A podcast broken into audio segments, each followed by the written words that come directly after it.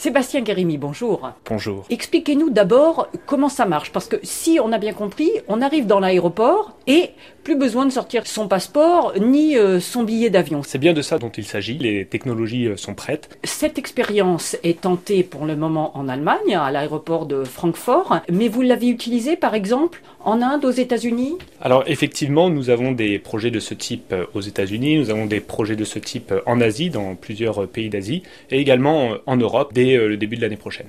Alors, ce qui se passe euh, en Europe et ce qu'on voit euh, partout dans les médias, c'est cette crainte des clients, des passagers, qui s'opposent un peu à cela, qui disent ben moi j'ai pas envie que on me reconnaisse euh, dès le premier pas dans l'aéroport, ça m'intéresse pas parce que j'ai peur aussi du vol de mes données. Évidemment, parce que les données biométriques, c'est des données personnelles par nature.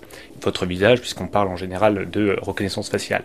Et c'est évidemment dans cette optique que tous nos systèmes comme ceux de nos concurrents sont déployés, c'est de ne forcer personne. Et d'ailleurs, c'est très encadré, en particulier euh, en Europe, avec euh, le RGPD, Règlement Général sur la protection des données. On va être euh, ras des pâquerettes. La photo, elle est prise quand Comment est-ce que on arrive à connecter l'image de son visage avec l'aéroport? Allez-y. En fait, c'est cette identité qui est dans votre passeport que l'on utilise grâce à un téléphone. C'est-à-dire que ma photo de passeport sera dans mon téléphone et dès que j'arrive à l'aéroport, on me reconnaît. C'est ça, vous créez votre identité dans votre téléphone, on fait ce qu'on appelle euh, bien sûr une reconnaissance faciale entre la photo de votre passeport et euh, celle que vous prenez chez vous pour vérifier que c'est bien vous. Et puis ensuite, le jour euh, de votre voyage, vous envoyez cette photo à l'aéroport et on vous reconnaît aux différents points de passage. Et ce que ça permet aujourd'hui, les aéroports avec lesquels on travaille nous parlent de bénéfices sur trois axes. Le premier, c'est bien sûr l'expérience passager.